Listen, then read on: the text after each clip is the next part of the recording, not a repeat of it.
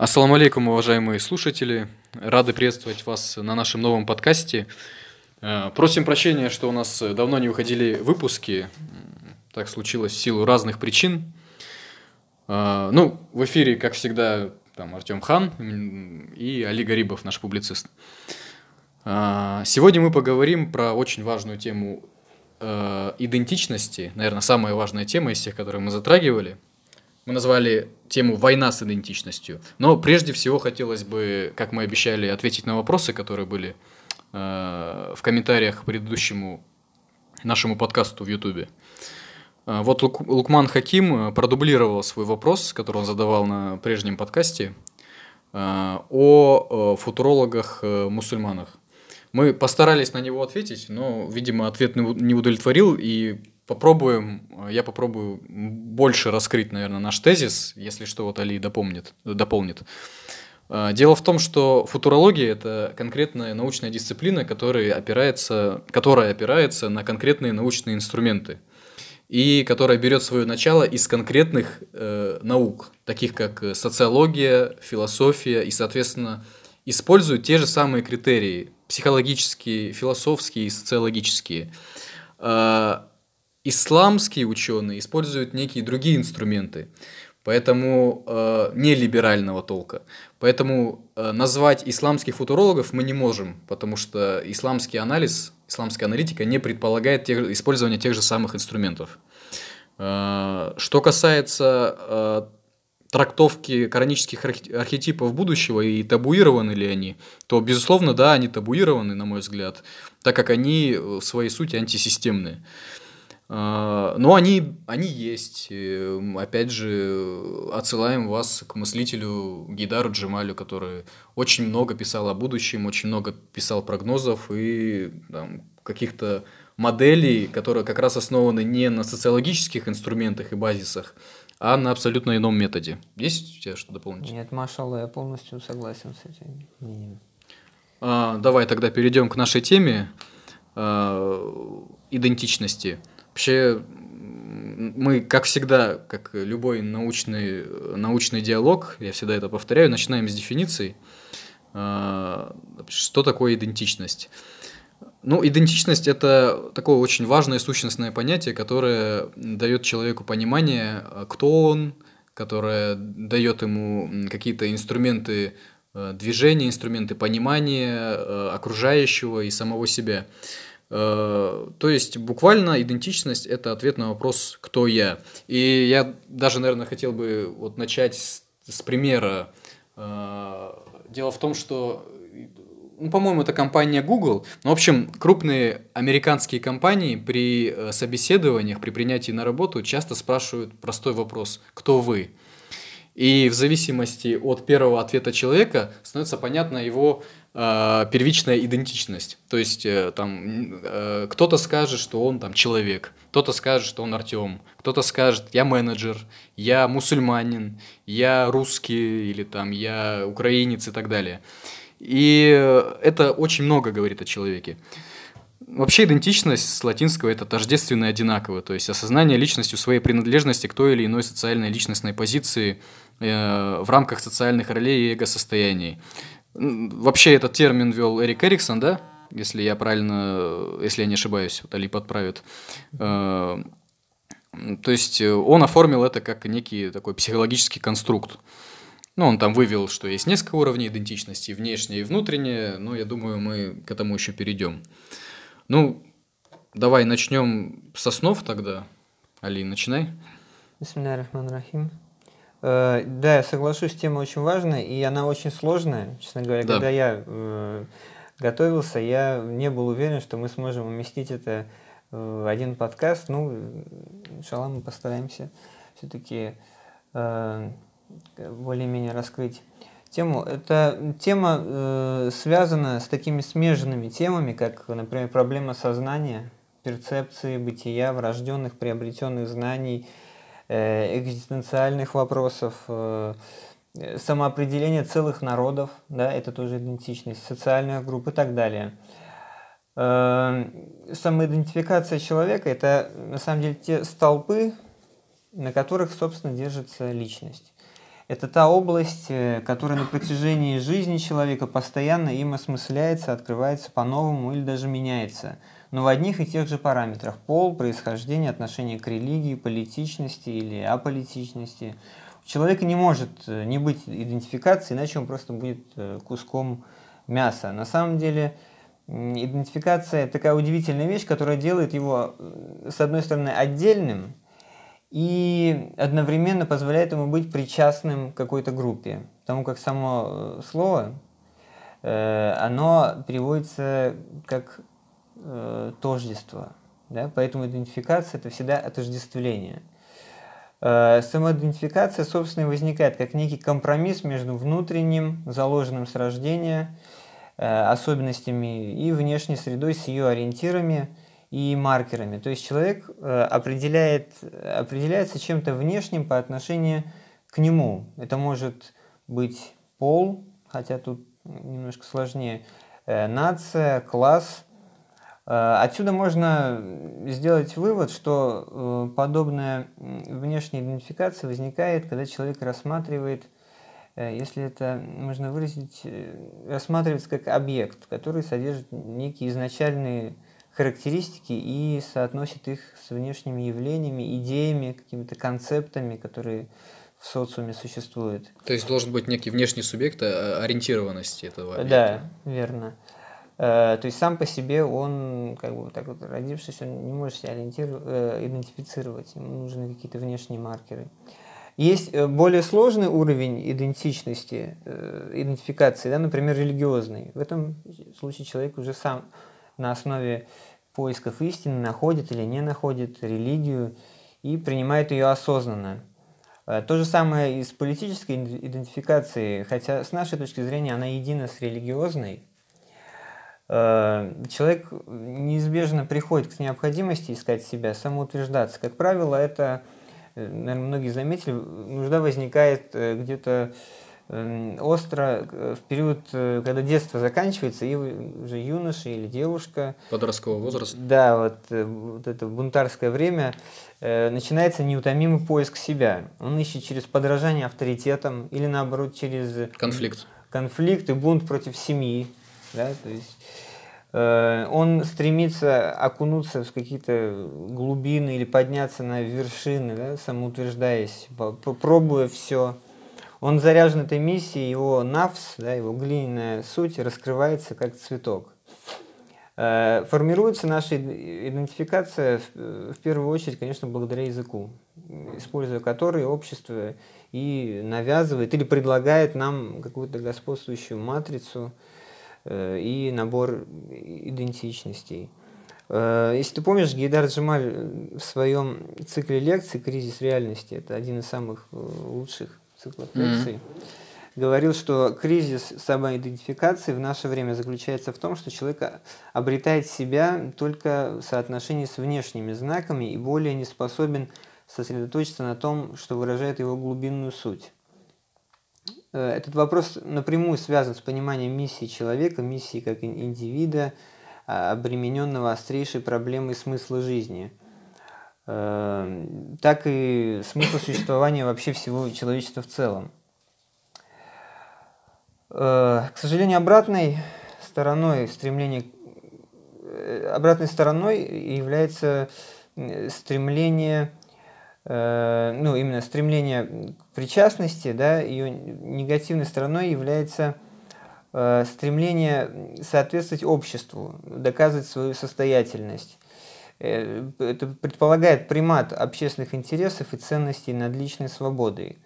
То есть, грубо говоря, когда я идентифицирую себя кем-то, я добровольно навязываю э, на себя да, какие-то вот э, общественные рамки. Да, да. рамки. Вот. Социализация, как ни крути, явилась, являлась почти всегда условием формирования идентичности. Однако сам процесс, то есть идентификация, есть во многом следствие правильного противопоставления себя всем остальным. Э, то есть здесь как бы такой вот э, некий момент противоборства. Да, вот Эриксон тоже об этом писал, что есть, он выделял индивидуальность как осозна... осознанное ощущение собственной уникальности и собственного отдельного существования. Это часть идентичности. Но есть э, солида... социальная солидарность. То есть ощущение внутренней солидарности с идеалами общества и подгруппы в нем. Ну и подгруппы, раз, различных подгрупп.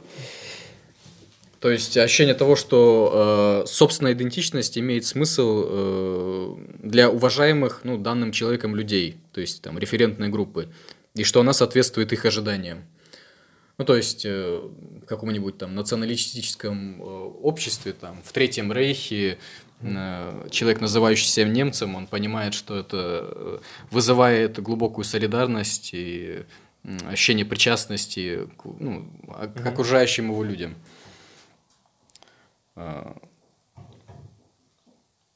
Ну, э, я думаю, мы можем сейчас э, обратиться, э, для того, чтобы более раскрыть тему, обратиться к опыту развития философии, да, или, скажем так, куфрской мысли. Куфрологии. Куфрологии, да. То мы, мы на самом деле будем, сможем наблюдать такой интересный процесс, процесс зарождение, процесс развития и торжества индивидуализма над идеей всеобщности, общего истока. То есть э, в древности, например, э, существовало такое понимание, такая концепция некого единства, Э, допустим, вот изначально у Платона есть надвременная единая душа, из которой возникают частные души, которые также после смерти вольются обратно в вот единый резервуар.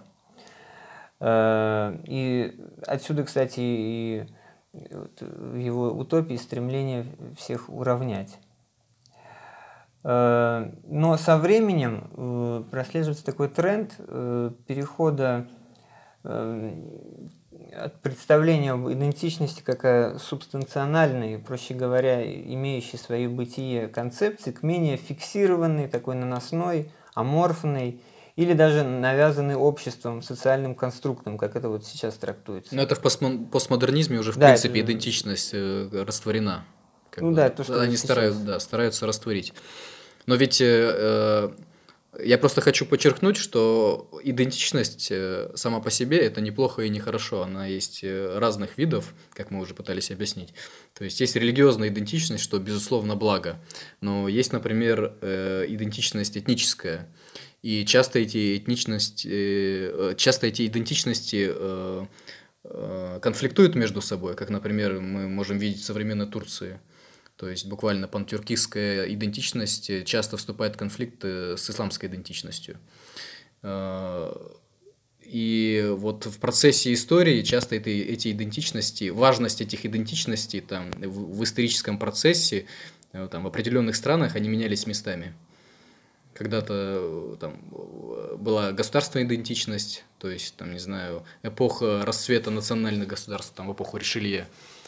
Далее была там до этого этническая идентичность, традиционалистская какая-то идентичность и так далее. То есть они постоянно меняются между собой и конфликтуют. Они сменяют себя, вот, но э, что я сказать, то, что изначально э, это был такая на самом деле интересная картина, э, что э, человек идентифицировал себя э, не только с самим собой, но и с родом, да, с городом, полисом, да, то есть Э, например, между ним и там э, его дедом, прадедом, да, его вообще родом не существовало на самом деле никакой разницы. Как, так же, как и между ним и там его потомком в третьем или четвертом поколении принципиальной разницы не виделось, да, то есть это было э, как бы субъектом здесь выступал именно род, да, вот, или династия.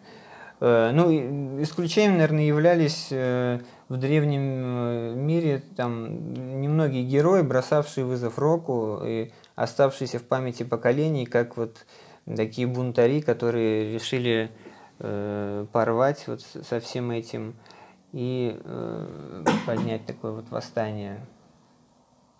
Ну, вообще, в принципе, традиционный человек был очень глубоко включен вот, в свою социальную роль, потому что там были четко понятные социальные функции, и э, вот эти социальные функции, они очень сильно превалировали над какой-то э, индивидуальностью, которая сейчас вот культивируется. Человек понимал, что он там принадлежит к воинской касте, или он э, и его предки были крестьянами, и он всю жизнь проживал крестьянином, и он не смыслил другой социальной роли и другой идентичности, кроме крестьянской. Но он считал, что вот его суть, она крестьянская, или его суть это воинская, да, он не, там не думал, что он э, там Иванов Иван Иванович, да, а он вот... Да, что он интроверт или экстраверт, да, э, да и так далее. Но вот э, на самом деле еще с древности, да, вот, особенно это в греческой философии и римские мыслители, Э, отметились тем, что со временем уже появилось, появился тренд на такую эмансипацию, э, отделение, индивидуализм как вот э, превозглашение индивидуализма как основа. Начинаются поиски индивидуальности, самости. И только ближе к новому времени концепция личности, личностной идентичности, даже какой-то степени автономного сознания получает хождение в умы мыслителей и философов. Ну, это после французской революции, наверное, прежде Нет, всего. Нет, раньше. Э, ну вот в полной мере, да, раскрылось после уже полной... победы либерального клуба, так скажем. Уже да, когда они уже с их культом человека от э, старого порядка. Э, западный христианский мир знал, по всей видимости, ну, если мы уже в средневековье как бы переходим, э, лишь две индивидуальные фигуры, играющие свою действительно личную роль, это император да, или король и Папа Римский как духовный владыка. Э, Все остальное было просто сословиями, мирянами, подданными. Э, также э, и нельзя упускать такой момент, что несмотря на, на это, во многом более раскрытому пониманию идентичности способствовала эсхатологическая тематика и проблема личной смерти – которая, кстати, более ярко проявлена в исламской традиции, чем в христианской. Э, вот тут обычному человеку было уже проще найти свое «я», почувствовать ответственность лишь за себя и нащупать ориентиры в жизни. И так по мере стагнации старой системы постепенно на, на смену э, представлению о тождестве бытия приходит концепция самотождества индивида, его «я» и субъектности – это тождественная самой себе личность заявляет о себе через сомнение в чем-либо другом, помимо него самого. Декарт, ну, мы помним Декарт, mm-hmm. да, его э, сомнения. Э, самосознание заявляет о себе как о базовом понятии, которое тождественно самой себе, и эта тождественность, э, скажем так, э, предъявляется как гарант подлинности – более того, он, Декарт, говорил о сознании, которое следует считать субстанцией особого порядка. Это, кстати, похоже на то, о чем мы говорим, когда мы говорим о духе, который отличается, э, который материя другого порядка, чем все, все сущее. Э, но на самом деле данная теория со временем была подвергнута критике как слишком тождественная, централизованная, уже Эмпирический подход э, предложил свою версию того, что на самом деле представляет собой сознание, а именно как возможность ощущения собственных переживаний непрерывно на протяжении всей жизни. Ну, это такая очень банальная материалистическая простодушная трактовка собственного «я», как просто комбинация ощущений и восприятий, просто как э, возможность ощущать на протяжении жизни. Вот если я на протяжении жизни непрерывно ощущаю, то это как бы сумма вот этих ощущений, это и есть э, мое «я». То есть, э, по сути, здесь просто тело и психика. Как бы два компонента. Никакой души, естественно, не, не, э, не говорится. Ну, это, это э, об этом же говорит как раз определен э, одна из школ психологии, по-моему, бихевиоризм, чистый опыт. Ну, я могу ошибаться, но нужно проверить. То есть одна из школ говорит о том, что э, чист, чистый опыт, проживаемый нами, это и есть мы. Mm-hmm. То есть ничего больше. Соответственно, никаких задатков нет, никаких там сакральных вещей, ну, о которых ты говорил, там, душа метафизических. Есть чистый опыт где человек родился, кто его воспитал, и набор там огромного количества случайностей. Э, ну, э, я думаю, так глубоко уходить тоже не, не будем, потому что это не совсем тема идентичности, но просто я бы хотел еще такой момент, что в наше время уже э, господствует парадигма постмодерна, дискурс подошел к рассматриваемому нами вопросу с позиции деконструкции. Э, ну, собственно, как и ко всему, к чему подходит постмодерн, он пытается это все разрушить, э, как, как бы так вот... Э, растворить. Растворить, да. Э, постструктуралисты, такое направление. Новое направление. Ну, да, многое можно понять, кстати, из самого mm-hmm. же термина пост, ну, как бы структура, пост, да, то есть структура. После структуры. Да, они, они как бы, как они считают, в очередной раз совершают э, коперниканский переворот.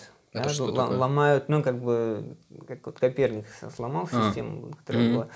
Вот. И они пытаются также сломать более-менее упорядоченные концепты, э, клеймя их как бы за догматизм, да, такой вот скрытый догматизм, за диктат рассудка с его склонностью к универсализму, э, обобщению, и призывают к отказу от э, всякой идентичности, которая невозможна э, при процессе постоянного становления. Ну, вполне себе логично, если учесть, что в, этом процессе никогда не бывает фиксации, да, ровно как и суверенности. Хаос и бессознательное – это два символа, которые подняты на знамена нового философского веяния. Да, но мы как раз именно поэтому назвали тему «Война с идентичностью», потому что мы как раз живем в эту эпоху, когда некоторые идентичности уже практически побеждены, они как бы сейчас пытаются взять реванш, такие как там этнические национальные идентичности, то есть это усиление правых э, настроений, э, в том числе новая духовность во всех смыслах, то есть религия приобретает э, вновь силу, в отличие там, от 20 века, когда на первый план вышли чисто либеральные идеи, такие как фашизм, коммунизм, либерализм и так далее.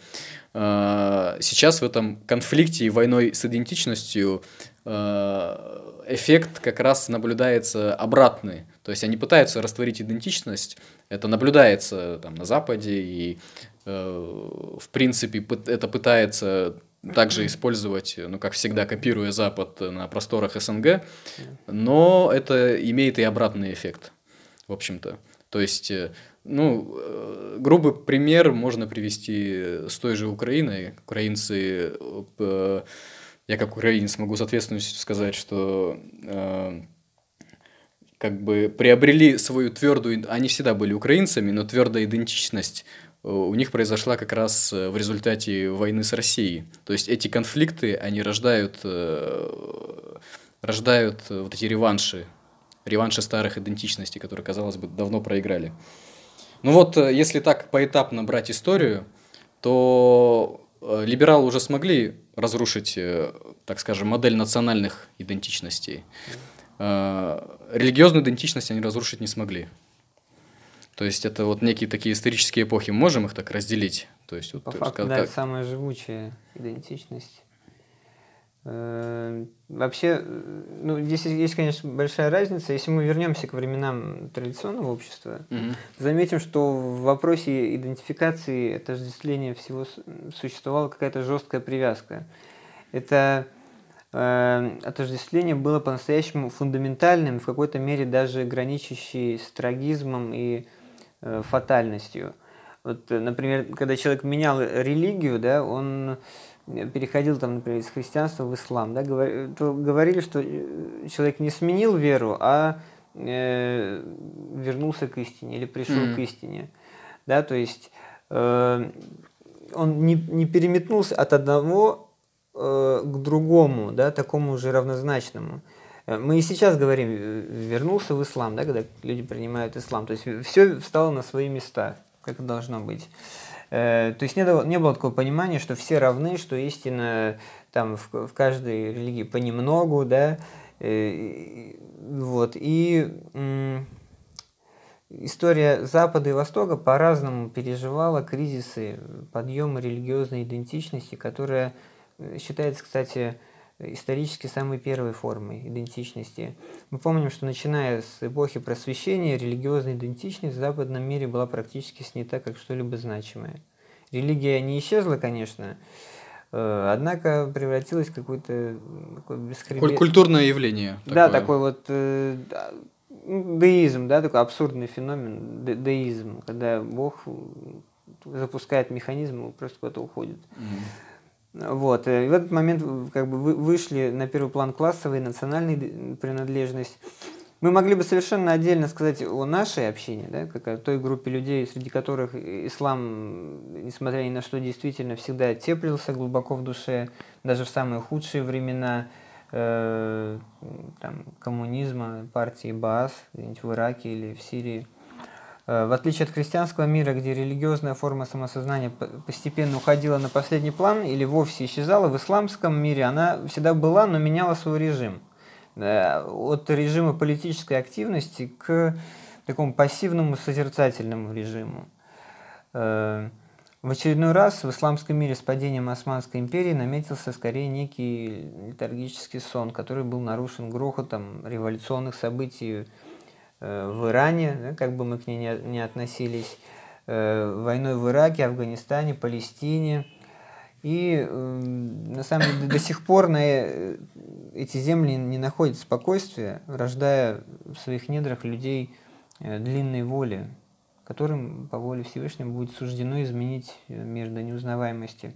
Запад же с 17 где-то века после э, подписания Вестфальского мира, это очень знак, э, значимое событие, кто интересуется историей, знает, Э, начал постепенно выдавливать влияние христианства из общественной жизни, э, борьба за национальное самоопределение, популяризация так называемого научного атеизма и, безусловно, порочная деятельность Института церкви поспособствовала мощному движению отделения церкви от государства. Секуляризм, да.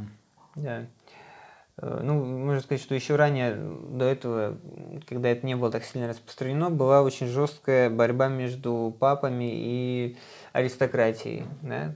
То есть, как вот Генон говорил, что когда шатрии восстали против брахманов, да, вот с этого момента уже начинается падение. Вот. Ну и само собой христианство, как религия с малопонятными догмами, э, всякими иерархами, которые там в золоте ходят, всегда воспринималось людьми как что-то оторванное от реальной жизни, как э, то, что занимает умы людей где-нибудь в кельях или там э, на сборах э, кардиналов в Риме. Наступил неизбежный крах э, христианской религии. Исламский же мир сегодня э, переживает своеобразный ренессанс. Запад уже выступает от роли не христианства, а скорее победившего атеизма, пусть даже и пребывающего в глубоком экзистенциальном и ценностном кризисе. Да, западные деятели пытаются это преподнести как такое некое развитие христианской идеи, но тем не менее можем констатировать, что христи... от христианской идеи там осталось совсем мало. То есть, ну, некоторые пытаются это преподнести как банальность добра, то есть э, буквально человек, выбрасывающий мусор, выполняет некие христианские заповеди, ну, если так упрощать. Но э, продолжая, дополняя как бы сказанное тобой, мы как люди, обладающие там нелиберальной методологией, э, которые понимают, что у истории есть некий глобальный сюжет борьбы Э, за и против э, там, конца времен, кто-то хочет его отодвинуть, кто-то хочет приблизить, э, мы понимаем, что все эти процессы войн с идентичностями, они не случайны. И бывало, человечество находило антисистемно настроенная часть находила э, с, свою там, энергию, пульсацию историческую в там, национальной идентичности, например. И для этого общий такой, общий мировой левиафан, общая, общая система, она сразу же уничтожает эти, э, эти пути борьбы. Ну, то есть это был, когда-то это был коммунизм, левая идея, христианство тоже пыталось выполнить эту роль, но, к сожалению, мы можем констатировать, что э, все эти пути э, антисистемного, э, антисистемного характера, они были побеждены. Либо они сейчас полностью интегрированы в систему, их смогли э, приспособить, как это пытаются также сделать с исламом, и надо сказать вообще, что по-настоящему э, сильным испытанием для исламской идентичности вот как раз стала встреча э, двух противоположных э, парадигм, это исламская и европейская, то есть в результате массовых мусульманских миграций во второй половине 20 века на европейский субконтинент произошло это столкновение. И, произ... и родилась такая идея интеграции мусульман в западное общество. Она с самого начала предполагала развитие по нескольким направлениям. То есть, это первое направление – синтез ислама европейской цивилизации. И направление некое такое культурное, что ли. Ну, а есть представители такого направления, такие как Тарик Рамадан. Который в а, тюрьме, по-моему, до сих пор, да? Или выпустили уже? Э, честно говоря, не в курсе, но вот наши слушатели могут проверить. Ну, суть его идеи заключается в том, что он, э, такие люди, как он, поддерживают идею э, сближения мусульман с европейской культурой, видят в европейской культуре даже некие, некие признаки близкие там, мусульманской, исламской идеи, он выступает за смягчение законов шариата в условиях Европы, призывает мусульман изучать язык страны проживания, всячески интегрироваться в западное сообщество. И вообще надо сказать, что сама идея евроислама довольно э, сильно, пыта, довольно сильно практикуется в России. То есть э, мусульман всячески пытаются интегрировать, и в отличие от Лондона, например, где существуют шариатские суды, э, там, о, подобном э, в российских реалиях э, даже невозможно говорить, в принципе.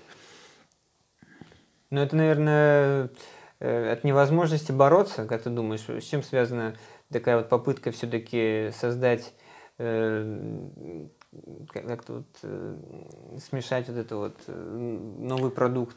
Мне кажется, интегрировать западную идею с исламской, мне кажется, просто это очень мощное оружие в руках Запада, и оно эффективно работало с тем же христианским миром, оно сработало. То есть, и даже, к сожалению, можем сказать, что в некоторых частях света очень локально это удается. Например, в Канаде. В Канаде мы видим Э, ну, не, не знаю, можно, нельзя или можно называть этих людей мусуль, мусульманами, наверное, все-таки нельзя, которые выходят с радужными флагами, Нет, нельзя. которые, да, конечно, нельзя, но просто я стараюсь максимально толерантным быть, да.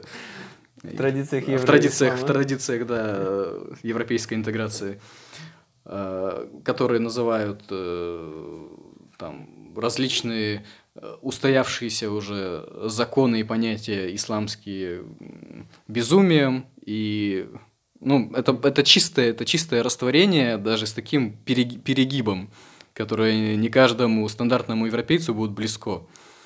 А, поэтому я думаю, что да, есть, конечно, план того, что им сложно бороться с таким сильным импульсом антисистемным, но это довольно эффективный инструмент, которому нужно уметь сопротивляться, потому что информационное общество, оно же полностью поглощает наше сознание. То есть э, человек, в принципе, может называть себя мусульманином, но он так интегрирован в эту культуру западную, он носит э, западную одежду, но это ничего страшного mm-hmm. все-таки. Он смотрит фильмы, он слушает музыку, и, в принципе, он уже существует в западной парадигме. И его идентичность исламская, она выходит, уходит на второй план, а на первый план выходит там Э, гражданская идентичность или какая-то культурная идентичность, либеральная идентичность, гуманистическая, что вот я в первую очередь человек. А потом то, что я мусульманин, это уже некая моя культурная такая, мои традиции. Мои предки были мусульманами, и я поэтому мусульманин. А в первой идентичность у него уже как бы другая, первичная.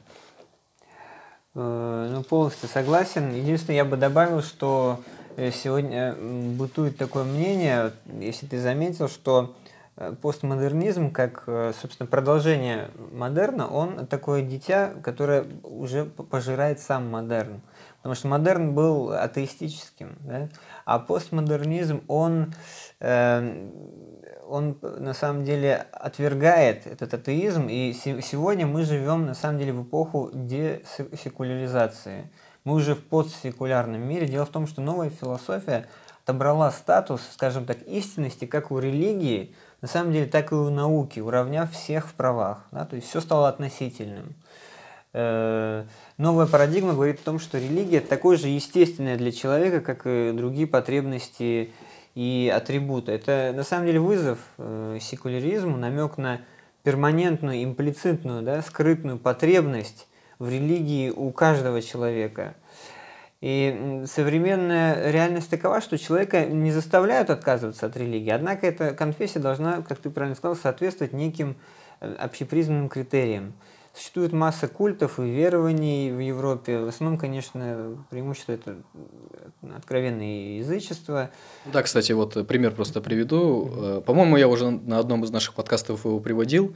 Э, самая э, динамично растущая религия на территории США – это культ Вуду. Mm. А, нет, не культ Вуду, а Вики. Вики, ведьмы. Mm-hmm. То есть, да, есть такое сек- сектантское. Да, да, да, это, это чистое язычество, но с таким нью-эйджевским уклоном. Духовность. Да, просто мы опять же хотим отослать э, вот к стримам и к статьям нашим на поистине, к стримам Руслана Айсина, который говорит, что мы утверждаем, что сейчас, в принципе, мы можем это наблюдать, происходит переформатирование вообще, в принципе, мирового порядка. И что такое постмодернизм, который мы поминаем на каждом нашем э, подкасте, это, ну, его можно по-разному воспринимать, почему он случился, но во всяком случае очевидно, что это деградация либеральной идеи, в принципе, сущности либеральной идеи. Она замкнулась сама на себе, укусила себя за хвост. И они не могут ответить, либералы не могут ответить на вызовы, современные вызовы, которые сейчас вот, э, диктуют время. А у традиционалистов этот ответ есть. И этот ответ – новая духовность, вот о чем Парвиз говорит. Да, новая духовность. И Руслан часто говорит об этом термине. Э, человечеству будет предложена такая форма существования. Это будет новый мировой порядок, по нашим прогнозам. Новая духовность, которая, кстати, как э, многие замечательно противопоставляется религиозности, да, то есть религиозность, которую э, ассоциируют обычно с фанатизмом, там, жесткой позицией, непримиримой позицией по отношению к другому, максимальным несогласием. Так вот, э, новая религия, она как вот стала таким товаром в супермаркете, который каждый может выбрать себе по вкусу. И я думаю, что, возможно, настанет такое время, когда э, у нас а, как бы, атеистов уже вообще не останется, будут только либо радикальные такие религиозные люди и вот такие вот духовные, э, которые ощущают потребность э, в каком-то духовном, духовной mm. пище. Ну, как раз вот эта новая духовность, она даст э, возможность выстраивать четкую иерархию социальных идентичностей, социальных э, функций человека. То есть э, то, что человек интроверт или экстраверт, в принципе, не несет никаких функциональных плюсов или минусов, вообще никакой роли. А вот эта новая духовность, она как раз выстроит иерархию некоторую. Она выстроит э, некие э, там понимание человека, кто он есть с рождения и какую он функцию будет выполнять. Это такое построение, попытка построения такой пирамиды, эффективно работающей пирамиды. Она, в принципе, либералы смогли ее сделать, и она какое-то время эффективно работала. Но вот с появлением, э, с появлением интернета, с развитием информации и с, э, так скажем, с развитием науки, вот, кстати, тоже об этом можно поговорить, когда наука говорит о том, что мы просто набор молекул, что нету никакой совести, что это тот ген, это эта молекула, это за это отвечает там этот ген. Она как бы ставит человека в такой тупик, он, он чувствует себя некой куклой, хотя внутренне ощущает, что это ложная как бы парадигма. И поэтому появляются различные деструк... деструктивные люди, которые уже как метастазы разрушают этот Э, давно построенный либеральный порядок, такие как там Грета Тунберг, как э, все эти люди, которые утверждают, что пол, гендер, гендер это социальный конструкт, и что это мы сейчас к этому тоже перейдем, что это совершенно иное, чем пол и, и так далее.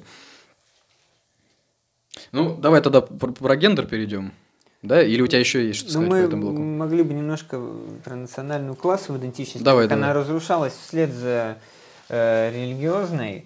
Э, возникла она, э, кстати, э, при э, в таком, при таком процессе, когда э, церковь была занята борьбой со светской властью. И тут возникла такая возможность горожанам э, самим выбирать, за себя решать. Да? Наверное, помнишь, из истории появились вольные города, mm-hmm. э, религиозных течений становилось все больше. Э, церкви стали национальными, как, например, вот англиканская есть церковь, да, она как бы противовес Риму была, э, э, была инициирована английской короной. И, как, например, вот в случае с там, появлением Голландии, да, это была война с Испанией, появилась такая страна Голландия. Усилилась роль торговли международной, появились богатые люди из низов, да, это тоже очень важный э, такой факт, потому что титулы в какой-то момент э, перестали иметь, э, перестали играть роль. То есть богатый человек, который, э, купец, там, который э, заработал денег сам, да, будучи без всякого титула, он мог там взять в жены, например, какую-нибудь там не знаю, графиню там и так далее. Это появ... сначала появление класса буржуазия и потом усиление этого класса да, буржуазии. верно. Это э, вместе с набирающей силой идеей гуманизма, э, возрождением идеалов античности, э, у многих талантливых людей, художников, например, да, там опять же из низов появились шансы кем-то стать. То есть человеческое, да, телесное, идеалы красоты, они после средневековья, вот это вот, как в Европе воспринимать темным временем, оно начинает отвоевывать обратно. То есть э, гуманизм э, возвращается, и человек перестает думать о Боге и загробной жизни. Вместо, вместо этого э, возникает, э, умы людей захватывает новая религия, это религия всечеловека и его возможностей. Э, не последнюю, кстати, даже самую первую роль в этом сыграли всевозможные оккультные традиции, которым тяготели многие интеллектуалы того времени. Впрочем, данный вопрос мы же затрагивали в теме про утопии. Резюмируя, скажем, что новым трендом стала ориентация на построение не условно града Божьего, да, а града человеческого, где воспевался его потенциал, его дух – Э, который не Дух Святой, но то, что называется гений, которого воспевали люди древности. Э, можно сказать, что именно в этот момент западный человек э, уже оторвался от половины христианской церкви и в полной мере отдался вольнодумству.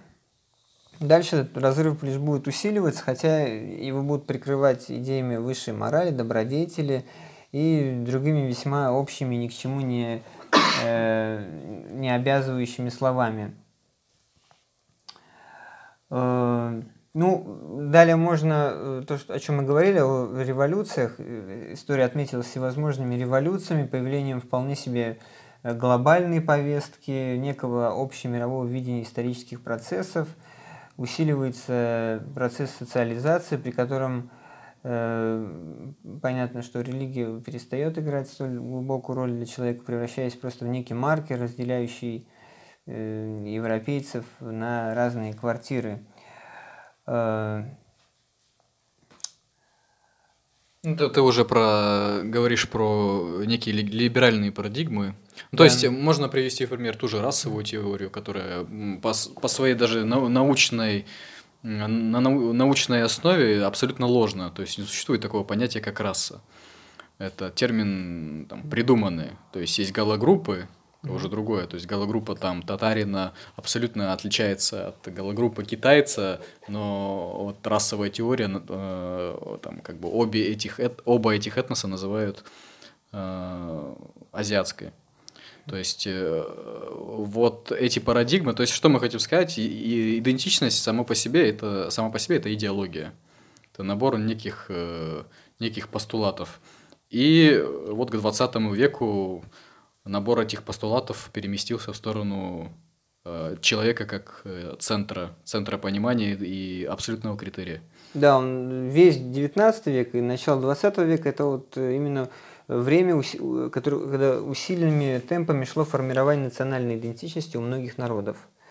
Э, как мы уже упоминали, освободительные войны, восстания, революции, э, другие процессы весьма недемократичные. Э, это обеспечило национальную идею огромным количеством знаковых фигур, героев, мучеников, на которых выросли целые культы – Э, во многом у самых истоков этого движения существовали вполне себе религиозные мотивы, вроде там, святости родной земли, крови, э, там, пыш, пышных мавзолеев с мучениками за родину, да, например, как вот, э, в Турции там Ататюрк там, построен мавзолей. э, мессианскую роль э, избранного народа. Это вот как в России, да, например, там русский народ, там с нами Бог и прочее. Кстати, чушь. вот Турция – это прекрасный пример, э, на котором мы можем э, проследить ну, в принципе, за достаточно короткое время вот смену этих идентичностей и такая жесткая борьба между ними. То есть Ататюрк полностью пытался уничтожить османскую, исламскую идентичность, да. буквально насильно, там, запрещая платки, террористическими методами, запрещая да. платки, вплоть до там, смер э, смертной казни за ношение вот, этого головного убора традиционного. Фески ты имеешь в виду? Ну, по-моему, да. То есть Э, были такие очень дикие, дикие меры, которые, которым хотя до сих пор плещет, рукоплещет э, весь э, западный мир, насколько Ататюрк был гениальным правителем. Но сейчас, как мы видим, в принципе, во многом его старания к нашей большой радости просто превратились... Сходят на нет. Да, сходят на нет и превращаются в пыль. Вообще это время, именно после Первой мировой войны, как мы знаем из истории, это э, именно произошло несколько таких развалов крупных империй. Кроме Османской, это была и Российская империя, это и Австро-Венгерская империя. И в, в основном вот множество этих новых национальных государств, они были подчеркнуто секулярными. Э, вот. В это же время не менее интенсивно в массах развивалось понимание своей классовой принадлежности. Уже очень скоро национальные классовые идентификаторы – явили миру э, свои идеологии в весьма крайних и радикальных формах. Это СССР и нацист, э, нацистский рейх. Э, несмотря на разительные отличия этих двух проектов, во многом они были схожи, в том числе в особом понимании человеческого предназначения и э, гуманизма. И роли государства. Роли, да, такой жесткой... Тотального контроля. Тотального контроля. Э, вот. Ну, что то можно выделить, что после Второй мировой уже войны с его миллионными жертвами за расовые ценности, геноцида... геноцидальные действия некоторых стран, э, непотребную жестокость всех сторон конфликта, на Западе созрели уже весьма радикальные пацифистские и интернационалистские идеи. Дальнейшую историю Европы мы знаем уже как э, неутомимый процесс раскаяния, самопроклинания – ни о каком выпячивании национальной или расовой идентичности ни в Европе, ни в Америке после уже отмены дискриминационных законов в отношении афроамериканцев э, речи быть не могло. Часто можно видеть, как пример там, приводится, например, смешанные семьи, в которых, понятное дело, дети уже не принадлежат какому-то конкретному этносу или расе. Все это, как в случае с гендерной политикой, сегодня лежит в основе неолиберальной или леволиберальной политики, которая очень крепко связана с международной бюрократией, глобалистами и финансовыми спекулянтами, вроде, например, Сороса. Ну да. Но надо сказать, что, в принципе, это тоже большая тема, что такое неолиберализм, и, опять же, постмодернизм, э, откуда он, откуда и для чего он, и кем он вообще он инспирирован, и инспирирован ли, или это просто естественный процесс деградации либеральной мысли. Ну, кстати, вот э, наш главный редактор Руслан Найсин, он исправит меня, если я ошибаюсь, он считает, и я, в принципе, поддерживаю эту точку зрения, что постмодернизм на данном этапе является нашим союзником, потому что он э, разрушает те абсолютно ложные для нас парадигмы, которые были сформированы в 20 веке, и на этом абсолютном поле ничто, которое, которое будет, э, так скажем, пустовать после э, смытия вот этой волной постмодернизма, можно уже построить э, те э, те парадигмы, вернее, возродить, так скажем, или пробудить снова э, в, во многих э, людях, которые мы считаем правильными. Ну, я абсолютно истинными, согласен, даже, что даже правильно сказать истинными. Постмодернизм это, э, это шанс. Это шанс, да. Для как бы, контрнаступления уже такого до модернового мира. Ну, мы, наверное, можем констатировать, что классовая идентичность э, это уже, в принципе, абсолютно, абсолютно проигрышная. Ну, а, классов, да, почти нет. Даже средний класс э, сегодня, по всей видимости, э, скоро куда-то просто денется в небытие в какое-то. Да, несмотря на существование Зюганова, Левого фронта и так далее, к сожалению, эта система анализа и система понимания событий уже не работает. И, кстати, Гидар Джахидович я об этом много говорил, приводя в пример, например, по-моему, Березовского, говоря о том, что мы не можем понять, э, какого класса, вот, например, этот человек. Да.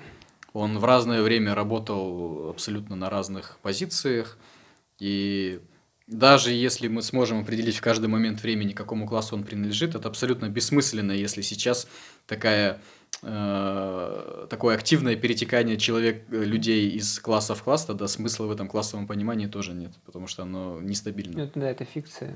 По крайней мере, э, в наше время. Да, не рабочая просто парадигма. Ну, какой у нас следующий блок? Ну, можно гендер, наконец. Это, наверное, самая такая вот, э, самая подтема.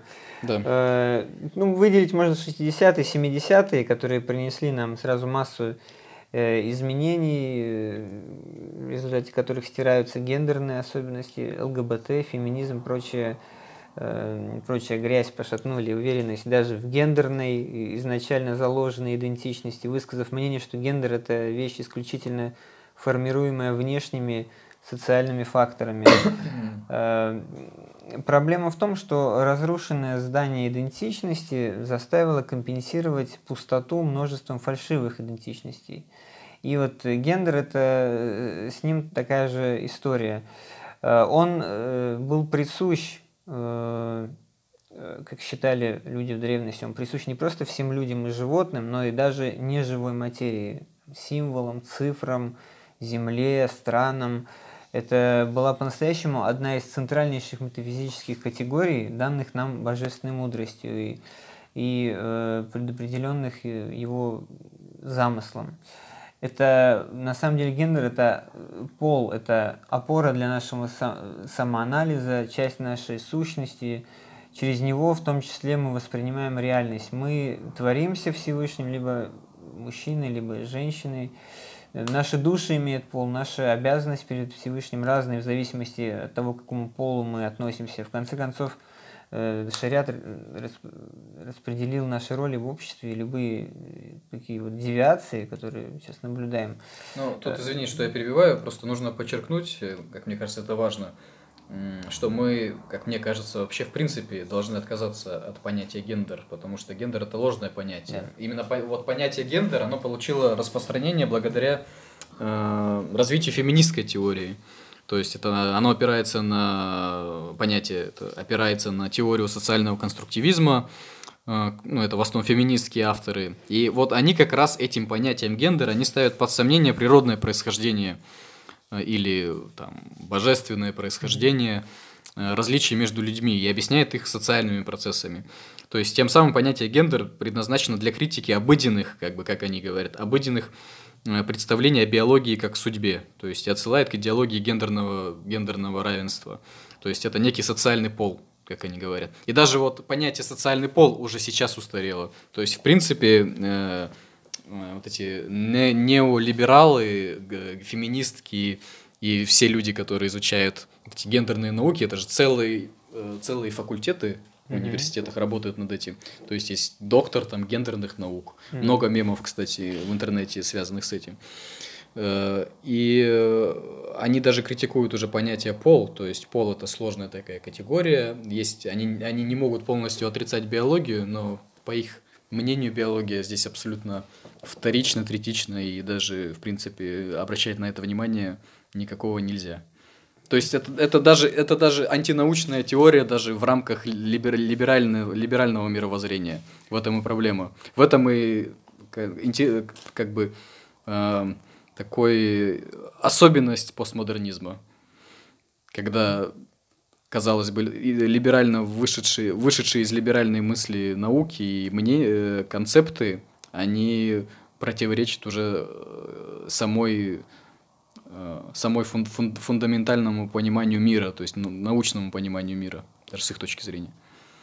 Ну, на самом деле имеет за что зацепиться, я считаю, потому что э, даже вот если мы обратимся к, опять же, вот представлениям людей древности, да, то э, понаблюдав за поведением людей, за, да, или в результате самоанализа, э, люди понимали, что условно, да, условно, в каждом мужчине есть то, что называется внутренняя женщина. И наоборот.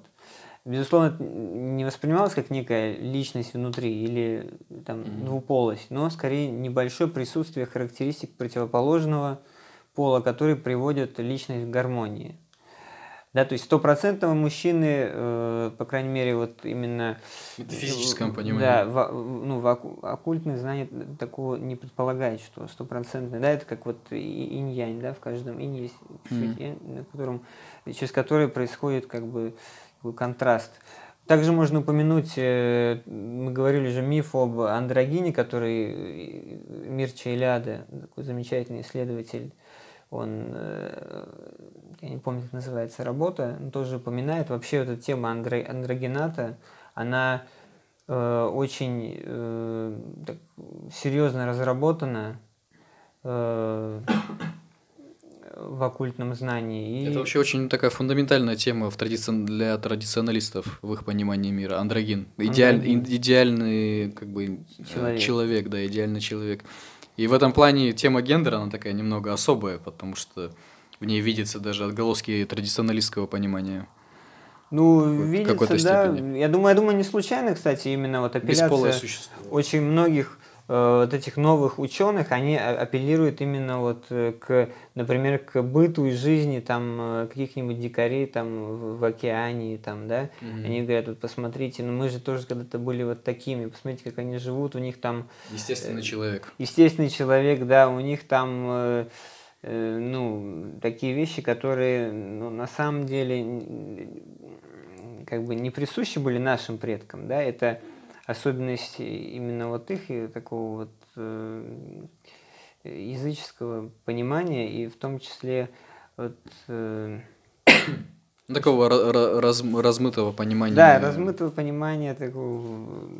Ген, э, гендер. Как раз ген. Уже на, на да. такого вот э, между человеком и животным такого существования. Э, есть, чистый диктат тела. Да, чистый диктат тела. И, как бы приводить это в пример и исследовать, их и на этом основании э, высказывать какие-то теории, мне кажется, не совсем верно. Ну, кстати, это очень интересное замечание, что э, у либералов и вообще в современности очень модно исследовать именно дикарские эти племена. Mm. То есть очень много передач, очень много э, различных исследователей посещают эти племена с целью как раз таки показать их э, некие там мудрость, как они говорят, вот эту вот мудрость, э, которую мы должны, которую мы должны брать пример, которой человечество должно стремиться. Много статей выходит на, про различные африканские племена, которые тоже, допустим, которые какие-то какое-то племя там есть есть понимание абсолютного коллектива, то есть там вообще индивидуальности нет там. То есть у них есть даже такое понятие общее дело и так далее.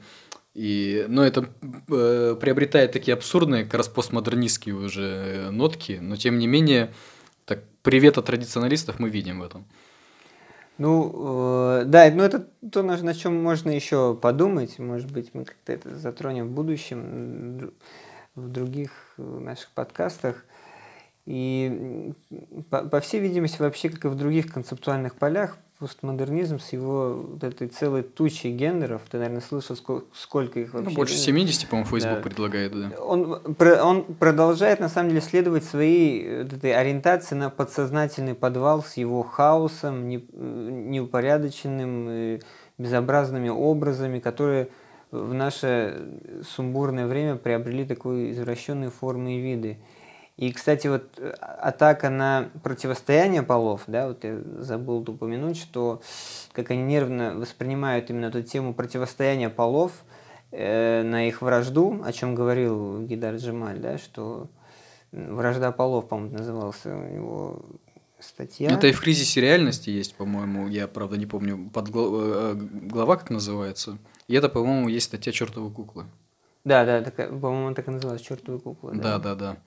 Э, там, да, Гидар э, Джахидович противопоставляет э, модель современного существования полов, когда, когда женщину пытаются и мужчину пытаются уравнять в абсолютном, в абсолютном понимании. То есть дело даже не только в социальных функциях, а в таком абсолю, абсолютной абсолютно мировоззренческой такой концепции. Э, и э, в противовес э, Джемаль ставил модель исламскую, то есть это союз мужчины и женщины, которые mm. существуют абсолютное взаимодополнение. Каждый своей платформой. И поэтому мы должны вообще четко обозначить эту линию, что выход, который предлагают эти люди, да, он не в союзе на самом деле, потому что Э, когда они сталкиваются с тем, что на самом деле мужчины и женщины абсолютно разные вещи, то они предлагают просто их отменить. Да, то есть невозможно никак это вот э, совместить, и они предлагают просто отменить. Или выдумывают тут, например, множество этих гендеров, пожалуйста, выбирай себе там любой. Да, под довольно-таки благовидным э, таким предлогом, что э, ну раз мы не можем абсолютно уравнить их, можно их просто отменить. Да, и в некоторых частях света это довольно успешно у них э, получается. Но надо сказать, что в большинстве своем, даже если мы берем чисто западный мир, в большинстве своем это работает слабо. Ну, есть такие абсолютно либеральные там зоны, такие как Калифорния, там Канада. Скандинавия, по-моему. Но если про 75 гендеров э, вы начнете говорить в каком-нибудь Техасе, то вряд ли это закончится... Библейский поезд, да, это называется? Да, вряд ли это закончится хорошо.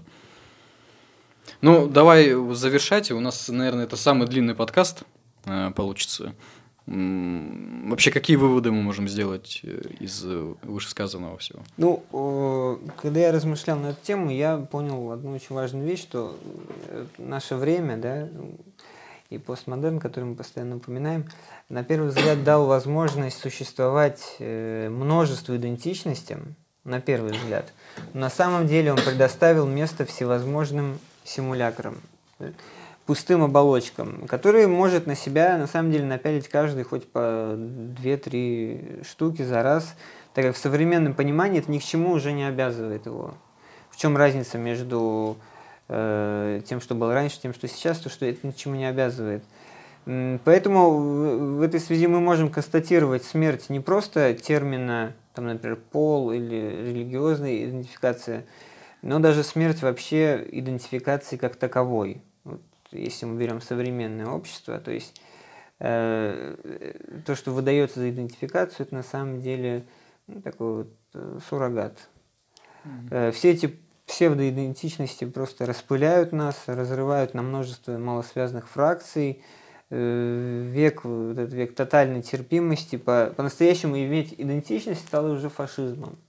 Да, то есть, потому что идентифицировать себя кем-то, тем более, если это религиозная идентичность, это уже э, как бы автоматически разбивает э, картину мира на два лагеря, да, то есть свои и чужие. Да и фашизм сам как понятие превратился в пугалку просто. Все, что противоречит да, да, совре- современному мировоззрению, это сразу фашизм, и люди даже не вдумываются. Слово фашизм вообще стало использоваться по-любому. Да, поводу. да, да. А, то есть даже в таких вроде бы безобидных вещах, когда ты говоришь, что вот, ну вот, я, допустим, мусульманин, для меня есть как бы община и все остальное, да, это уже как бы фашизм. То есть, да, более того, феминистка уже... тебе скажет, что ты фашист, когда если ты скажешь, что я считаю, что ну, женщине желательнее оставаться на, там, в декрете, чем мужчине. Это уже будет такое проявлением фашизма со стороны феминистов. Ну, пока я, к счастью, такого не встречал. Ну, у тебя нет просто в окружении, видимо, таких людей. Ну, у меня тоже нет. Но я знаю, что они существуют. Э, и э, я, я не совсем, правда, уверен, что это относится к нашей теме, но просто я, я думаю, что это нужно тоже упомянуть, что само даже само, э, сам термин сознание, само понимание того, такого феномена, как сознание, тоже уже рассматривается как нечто лиш, лишнее, потому что э, сознание, как считают, опять же, современные мыслители, подавляет сознание репрессирует, заставляет тело, психику подчиняться своей воле. Э, да, сознание следует совершенно не телесному, э, не, э, неестественному. Неестественному, да, не, не телесным целям. Вот. И они говорят, необходима децентрализация, ризома. Ну, те, кому интересно, потом почитайте термин ризома. Да, это отсутствие стержня, собирающего вокруг себя. По большому счету, наше отношение ко всему этому, как я считаю, должно быть не более чем как какому-то безумию современного умирающего западного разума. Мы не должны, наподобие некоторых российских интеллектуалов, э, там, начинать там, бить во всех колокола, там, говорить о катастрофе смысла и духа, потому что на самом деле этот мир, он изначально в себе, в себе э, представляет представляет собой врага духа, да, и на самом деле ничего особо-то не поменялось. И единственная цель, которая у нас может быть, единственная задача – это формировать дискурс. Нам необходимо сфокусировать свои умственные усилия, как это всегда было в исламской традиции, на теме конечности, на теме э, смерти, э, затрагивать эту тему, э, так сказать, ее стимулировать в головах у людей, чтобы это как-то подтолкнуло их, может быть, как-то разбудило.